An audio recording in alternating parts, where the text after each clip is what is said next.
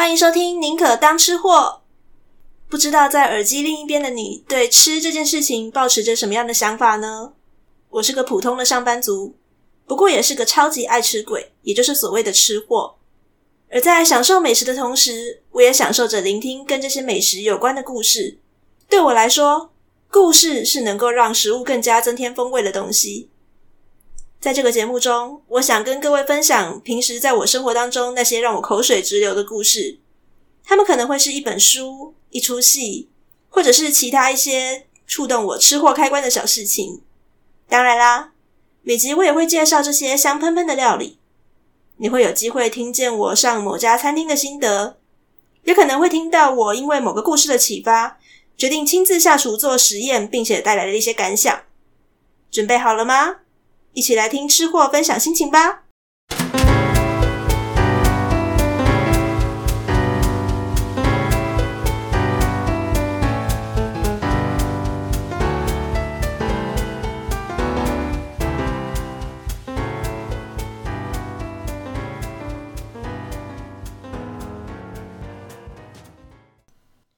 安安，大家欢迎收听《宁可当吃货》。最近好像比较少好好的坐下来，然后录一个正经的本片哦，反而是特别篇，然后在这中间呢、大概多紧急多录了两次。那不知道大家对特别篇还喜欢吗？啊，不管怎么样，宁可当吃货，还是维持着原本我想要做节目的初衷。我想要分享我自己可在生活中看到的有感觉的故事，呃，不管是一本书啊，一部电影，然后呢，跟这些故事当中带到的美食，跟大家来做分享。虽然说这些都是我自己的心得分享，但如果可以因为我的介绍，让这个世界上多一些人对这些故事感到兴趣，然后甚至呢，去呃找出更多的资料来跟我做交流的话，我会觉得非常开心哦。那所以也欢迎大家在听完每一集之后呢，不管是在 Apple Podcast 上面帮我们留言，或者是来到我的 Facebook、IG 呢，跟我做一些互动，我都会非常的开心。好，进入正题喽。今天我想要讲的这本书叫做《五星级厨余》。那这本书呢，其实我认识这本书的契机是在有追踪另一个很有名的 Podcast 节目，叫做《感官一条通》。那感官一条通，如果大家有在 follow Street Voice 的话，大概就知道它是由 Street Voice 的音乐频道总监小树哥，也是一个广播主持人啦，他所主持的节目。那这个节目就是包罗万象，他会访问各种呃关于艺术有关的来宾，所以像是作家啊、导演啊，或者是演员啊、歌手等等，都在小树哥呃访谈的范围之内。那《五星级厨余》这本书呢，其实是去年二零二零年的十月的时候出版的。那当时作者安娜她有有来到感官一条通，然后呢来做给小树哥一起做一些交流访谈，介绍这本书。那听完当时的宣传之后，我就觉得说这个作者的人蛮有趣的，然后书的内容听起来也是我会喜欢的概念，所以呃，大概在十。二月左右的时候，因为我是十二月左右的时候才开始比较认真的去找了各种 podcast 节目来认真听，然后那个时候刚好就是政府有所谓的三倍券的得证嘛，快要过期了，所以我就想说，好，那我就利用我的三倍券去书局把这本书买下来。那一回家翻完之后，果然觉得说这本书非常的精彩，所以我就觉得说，呃，在我开自己的 podcast 节目的时候，这本书一定会是我想要介绍给大家的选项之一。先简单的跟各位介绍一下这本书的作者 Anna 好了。Anna Lee 其实呃，她中文名字叫李婉容，那她就是台湾人嘛。但她特别的地方在于说，她是由台湾出生，然后第一位到好莱坞去发展的植物食物造型师。食物造型师的概念是什么呢？就是为了要负责处理一些可以上镜头的食物，让不管是呃平面摄影啊，或者是说在一些戏剧里面然后出现的演员吃的东西，然后呢，它都是看起来非常上镜头，或者是很符合当时的那一场戏所需要的样子。那我在前面的那个便当菜的这一集特别篇里面呢，有稍微讲到说我会讲这一本书跟这个食物造型师的职业。好，那安娜这个人，她其实呢也她的故事也算是蛮励志的。从他的厨艺不算是非常好的时候呢，他就那个只身因为梦想的关系来到美国，然后一开始是四处打工的，就是有在餐厅啊，然后呢做不管是负责甜点啊，然后负责菜肴，然后接下来的话呢，稍微有一点长进的时候呢，他开始担任一些有钱人家的私厨。然后到后来，他就真的接触到了食物造型师的工作。所以这本《五星级厨余》，它其实呢，简单来讲，就是安娜这个人她在呃，勇闯好莱坞、我好莱坞追梦过程当中的一些所见所闻这样子。所以你会看到非常五光十色的关于好莱坞的叙述，也有一些比较吐槽的地方。那我怎么会说安娜她从书里面她散发出来一种很励志的态度呢？其实，在蛮前面的地方，甚至是序章的地方的时候，大概就有讲到安娜她的背景。她其实算是跟影视这个产业蛮有关系的。安娜是台艺大的电影系毕业的哦，那所以她毕业之后呢，其实她就有在各个剧组里面不断的当工作人员。那当着当着的时候，她就会觉得说，好像我的人生到某个阶段的时候，人总是会这样子嘛。人生到了某个阶段，我就开始检视自己，说我现在做的事情是我想要的东西吗？或者说我真的有从这份工作里面得到快乐吗？那如果我就是各位吃货的听众朋友们，你们可能现在也在呃人生的某个阶段了，可能有一些感触的时候，不管你是学生，或者是跟我一样是上班族，或者是年纪更大一点点，好像大家偶尔都会把这种问题拿来对自己发问吧。这种时候，就是看了呃《五星级厨余》这本书里面，我蛮推崇的一件事情，就是安娜有不断的扪心自问自己一件事情哦。那我也建议大家，如果有你有觉得说有这种比较彷徨卡关的阶段的时候，可以把这个问题拿来问自己。那就是你要不断的问自己说，有什么事情是你不知不觉喜欢了一辈子，然后都没有改变的？以这本书的发展呢，就是安娜她回去检视自己从小到大的过程，她发现自己从小学一年级的时候就会开始记录各种食谱，所以显然她对吃这件事情非常有兴趣嘛。而且从大概小一、小二开始的时候，她就会试着做一些报纸上面的食谱，一些简单的菜肴来请大家吃，然后觉得很有成就感。所以说啊，如果呃她从小一开始的时候就开始热爱吃东西这件事情、做菜这件事情，那应该也有办法，就是爱到三十四十五十岁吧。所以呢，安娜就毅然决然的想说：“好，我要做跟吃有关的东西。”但毕竟学了电影学那么久嘛，所以还是想说，可能有没有办法有一些东西做结合呢？就在这个时候，他就发现了有食物造型师这个梦寐以求的工作，既能够跟食物为伍，然后又能够待在他非常喜欢，然后又很熟悉的拍片现场。所以啊，就安娜就开始一路的全力往前冲。那当然，过程当中一开始是比较跌跌撞撞的。直到他遇到了生命中的贵人，也就是当少年派呃李安呢带了那个国外庞庞嗯庞大的团队来到台湾来进驻来拍摄的时候，那安娜也有幸的加入了少年派的拍摄剧组，所以李安是安娜的贵人哦。那李安知道了，就是但在跟李安合作的过程当中，他们当然相处的很愉快呀、啊。那李安也知道说安娜有这个到好莱坞追梦的梦想，然后所以呢也帮他引进了一些人脉，这才开启了安娜勇闯好莱坞的旅程。前面讲了这么这么多的吹捧，可能大家会开始对食物造型师这个行业有一些比较美好的幻想，那可能也会开始就是期待说这一本书里面讲到很多关于好莱坞的呃一些秘辛之类的东西。但我觉得大家还是要呃，我鼓励各位来真的看这本书的时候，保持一个比较轻松的心态哦。因为虽然这本书的照片它非常的漂亮，废话啦，因为食物造型师就是做这一行的嘛，所以他当然拍的很漂亮啊。那不过这不是一本摄影集哦。那也不能够完全称它是食谱了，虽然书里面有一些食谱的成分。讲到这个，就想到就是小树哥那一集的反弹啊，然后小树哥就有说，呃，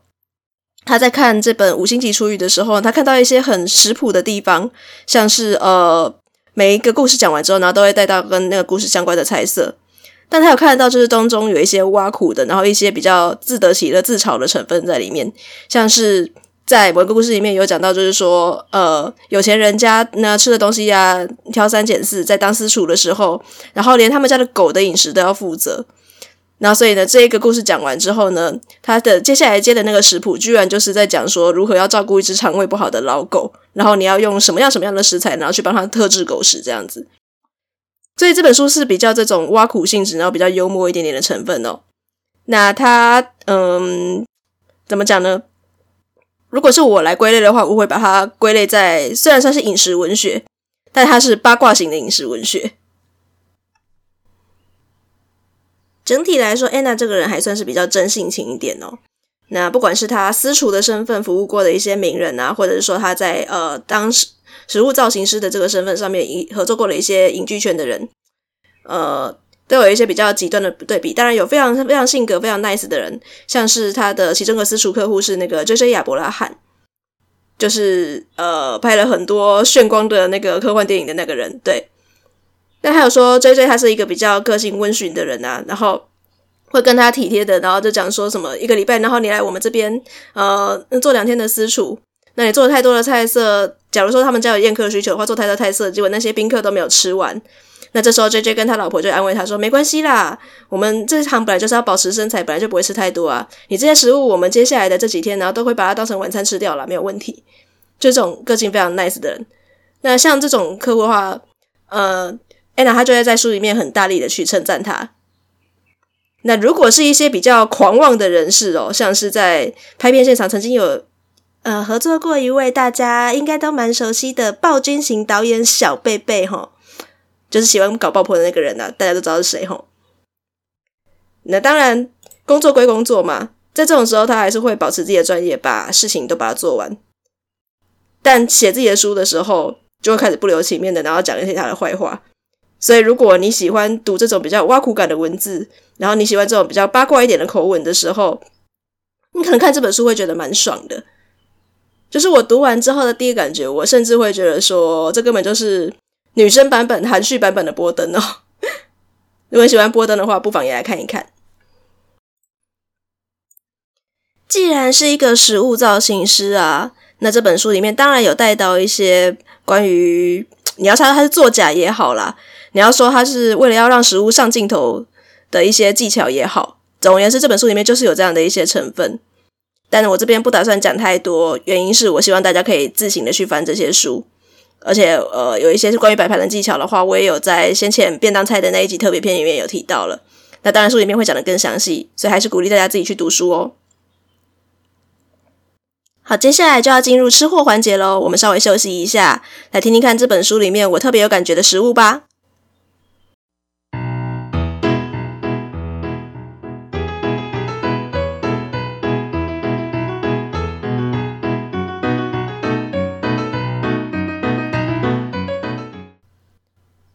前面有提到《五星局之于》这本书，它的惯性的写作模式，它会在每一个章节，然后呢，用一段小小的故事，然后作为引言。那这段故事可能是讲说他自己做的一些菜，或者说他的一些呃跟某个人相处所合作过的一些心得。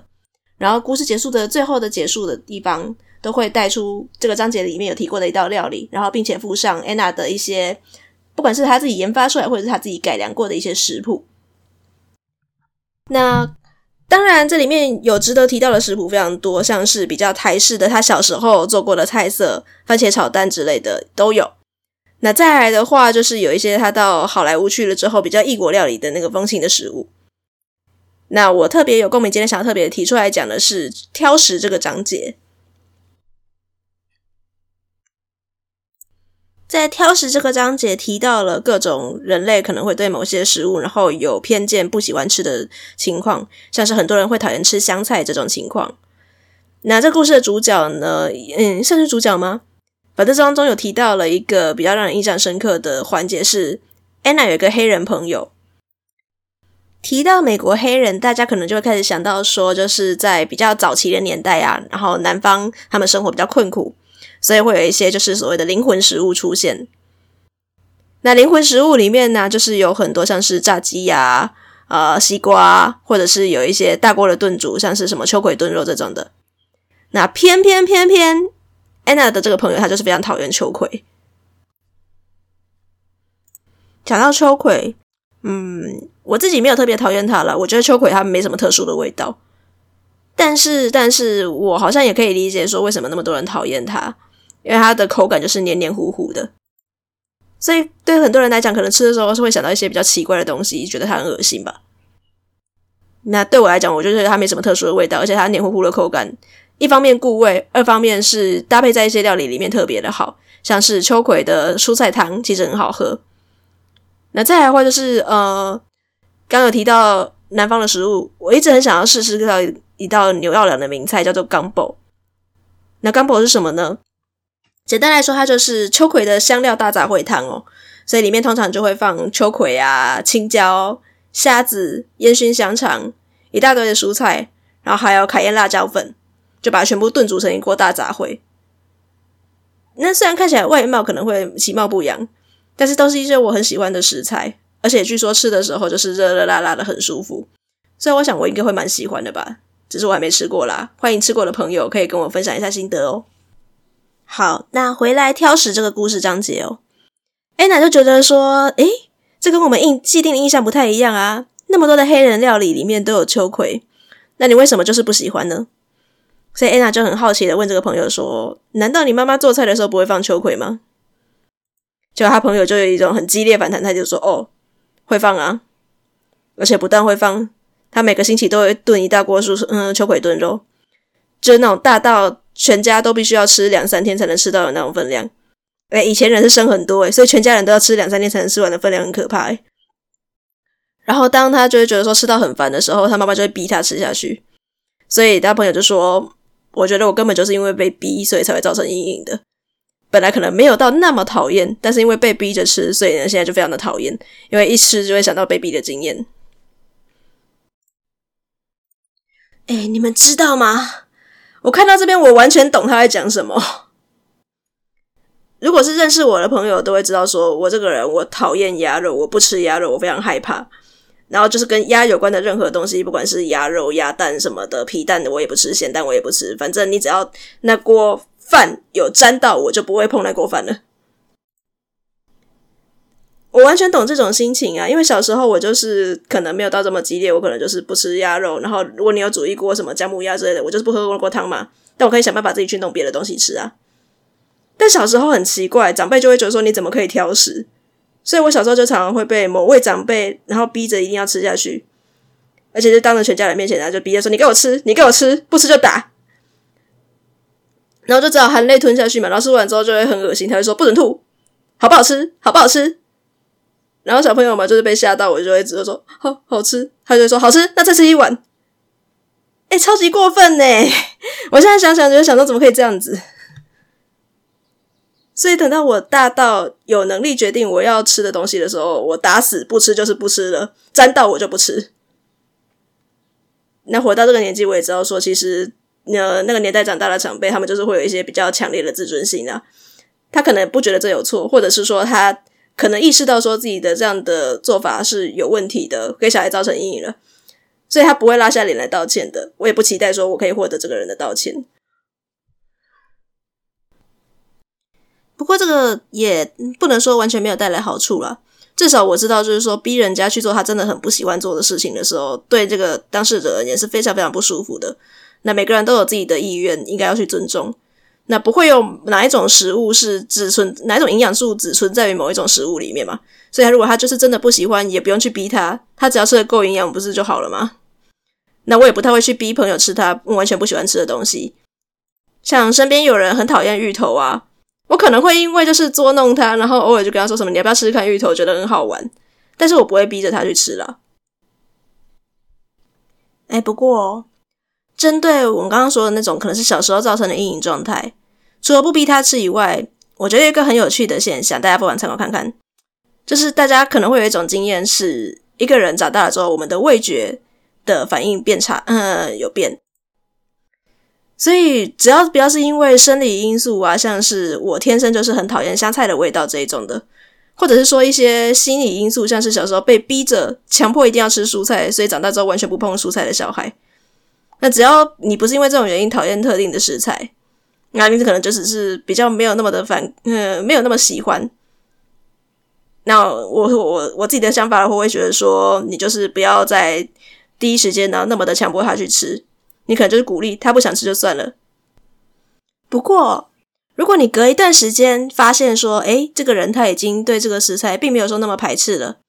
那身为做菜的人，不妨就可以换换烹调方式，然后让他们尝说服他们，就是说给这个东西再一次的机会试试看。我把它做的另一种方式，也许你会喜欢。像是很多人小时候是很讨厌洋葱的比较辛辣的味道，但如果把它切碎碎炒香，然后做成咖喱的话，很多人小孩都愿意吃。所以其实反正顶多也就是回到不吃的状态而已吧，没有损失啊，没有什么损失啊。这或许会是一个比较能够鼓励大家养成比较挑食的习惯的好方法。在挑食这个章节讲了这么多跟秋葵有关的东西，那想当然尔，最后故事结束的时候会带到一道秋葵料理嘛？那安娜在这边选择介绍的是一道叫做马菲的东西。我特别去查马菲是什么，它其实是来自于非洲西岸的一道传统菜肴。那主要材料就是用花生酱跟番茄一起炖煮的炖肉。那因为要用很多香料的关系，所以你要说它是一种咖喱也没有什么关系啦，我们就把它当做一种咖喱好了。因为秋葵的原产地就在非洲哦，所以这道菜当然也会用到秋葵。那传统的做法的话，就是把我刚刚说的那些材料跟秋葵啊，全部都在一起炖成一大锅。那讲难听一点点呢，秋葵就是呃绿色的蔬菜煮久一定会变黄嘛，所以秋葵整个煮到发黄的样子，它的卖相还真的不是很好看。那我很喜欢的是安娜这边介绍的是改良版本，改良版本它最大的差异，当然就是像咖喱，你有自己的手法可以去炖煮嘛，但它把秋葵另外料理，所以它就是另外的你用蒸去煮的方式，另外把秋葵弄熟。那等你的整锅马菲咖喱它快要起锅的时候，再另外把它加进来就好了。那我觉得这种做法，至少你在卖相上面的话，是很可以有办法去骗那些可能对秋葵有一些偏见的小孩去把它吃一口的。一方面是因为秋葵你另外料理它就不会变黄嘛，所以保持翠绿色的样子看起来吸引人很多。那至少食欲颜色搭配上面就比较有食欲。哎，切开的秋葵像一颗颗绿色的小星星，我觉得撒在咖喱上面蛮可爱的。那这种做法比较好处就是它的那个秋葵的那种黏黏滑滑的那个液体没有整个融进那个炖肉里面，所以它不会有那种粘稠的口感。你真的不喜欢，你就把秋葵全部挑掉，你就吃你的吗啡嘛，没有关系啊。好，虽然说安娜她介绍的叫做改良版哦，不过它的版本还是用到了非常非常多的香料。那对于不方便添购那么多材料的我来说呢，我肯定会需要再简化。不过好在这个世界上所有的炖肉料理，它其实自由度都非常高啊。像是煮咖喱也好啊，肉燥也好，每个人都有自己的配方，然后来任意的组合。我觉得做炖肉的好处就是在于说，没有人可以去真的批评别人的配方，所以我就用现成的综合咖喱粉就好了啊。反正我就觉得 SMB 是蛮香的。讲到这个，大家有知道 SMB 的咖喱粉有分红罐跟金罐吗？我这用的是金罐，金罐里面有一个东西很酷诶，它叫陈皮。那的确，它有一种很特别的香味，我还蛮喜欢的。小时候吃咖喱，当然就是印象中的呃，家里面的长辈啊，可能用咖喱块然后来做，当然也是很少吃嘛。那就是我小时候的记忆啊。但我长大有能力之后，我可能会开始想要去试各种香料的搭配，或者说我有一种玩心，想要去试试看这个加这个好不好吃的时候，我就会选择用咖喱粉，然后再多买个一两种香料粉，然后自己来做做看。那我做常最常做。也是觉得说成功率最高的是印度式的奶油鸡，这也是一种咖喱油，我稍微讲一下。那大家当然也是用到了很多的咖喱粉。通常我的做法就会是用先把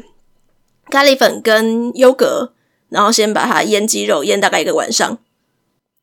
然后接下来呢，开始做的时候呢，我会把洋葱切的碎碎的，先把它加油，然后把它炒，炒到焦糖化。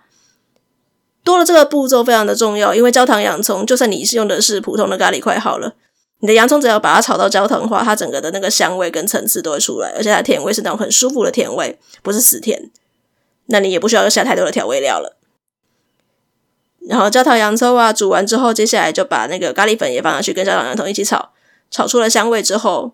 那再加上那个番茄糊，再下去一起炖煮，然后稍微煮了一下之后，接下来就把我们腌的那个。呃，优格跟咖喱一起腌的那个鸡肉，连同我的腌料整个一起倒下去，一起炖煮。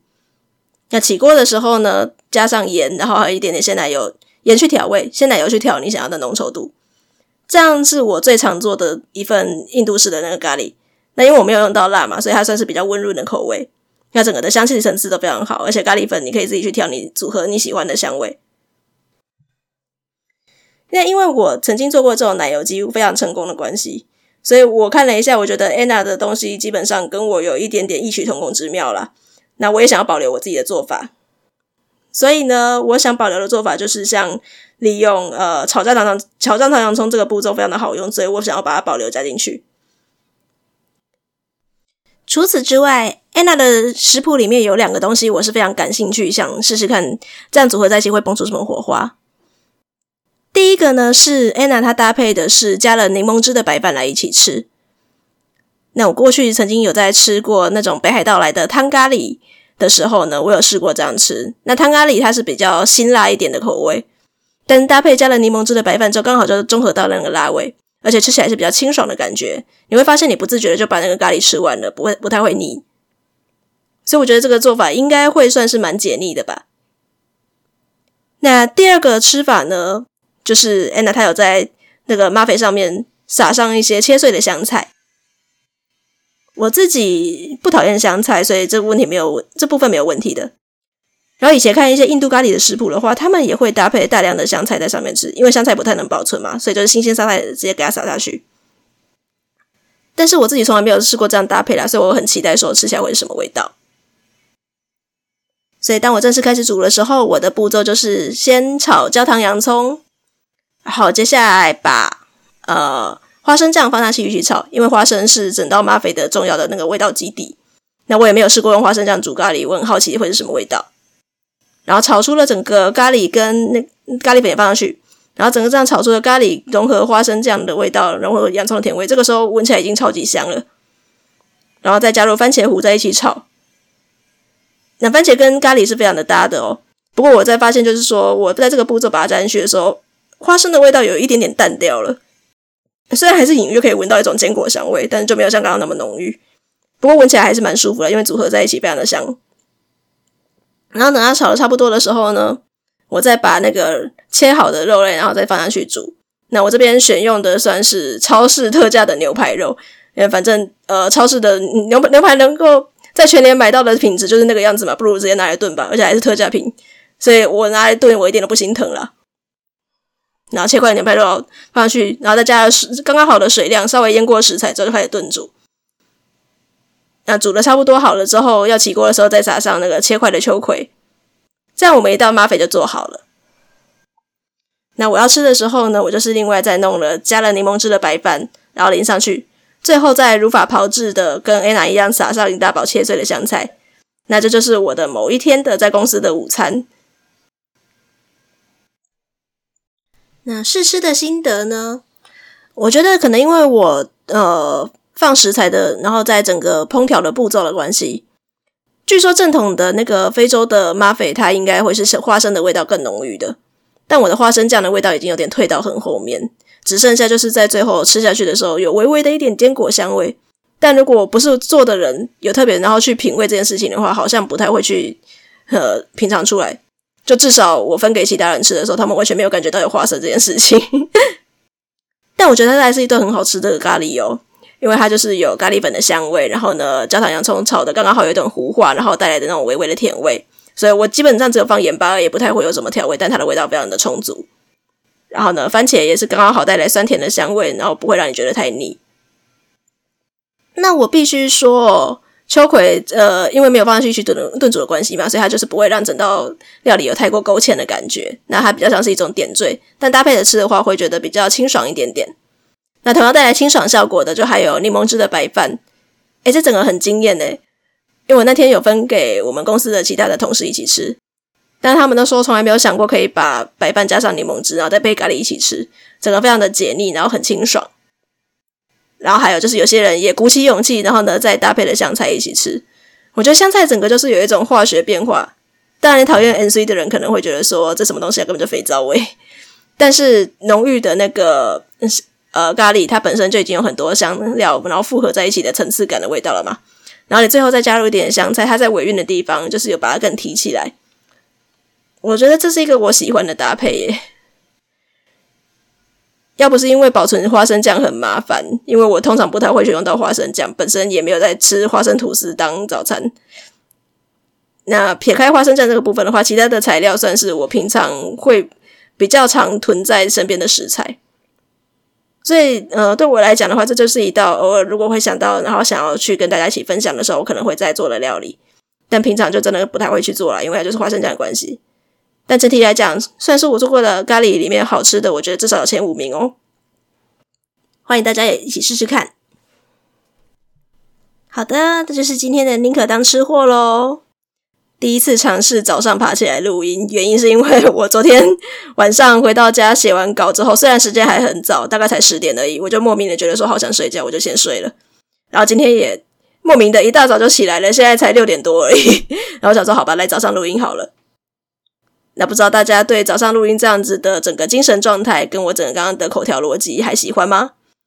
那欢迎大家对宁可当吃货有任何的意见的话，都在 Apple Podcast 上面帮我们做下五星的评论留言，并且分享给大家一起订阅哦。